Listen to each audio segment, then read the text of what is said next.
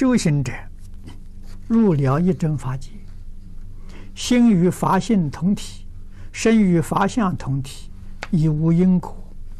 请问，为何再来的佛菩萨有临终示现病相呢？有佛陀示现三月马麦之报？你在问题上已经解答了啊？怎么说已经解答了？示现吧，是做样子给世间人看的，让世间人看到这个样子觉悟啊，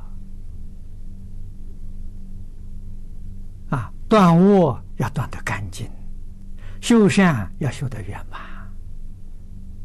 啊，否则的话，就是念佛菩萨都不能够说。没有因果，啊，佛菩萨真的是没有因果，啊，这是真的。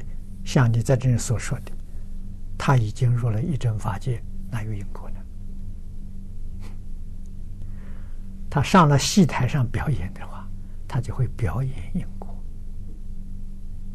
啊，如果是现在这个世间跟我们不一样的，我们这个世间人不相信他。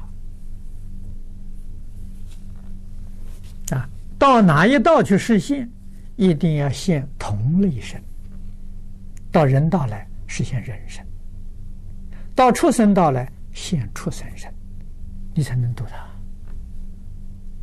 到饿鬼道呢，要现饿鬼身。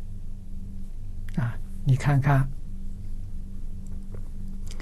佛门里面有超度饿鬼的。啊放焰口，这是常有的事。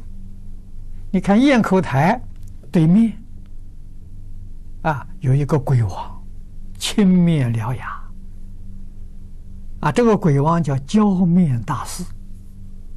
他是谁呢？观世音菩萨。观世音菩萨在恶鬼道里面现身，一定现鬼身，不能现人身。现人身渡不了鬼。啊，要现同类身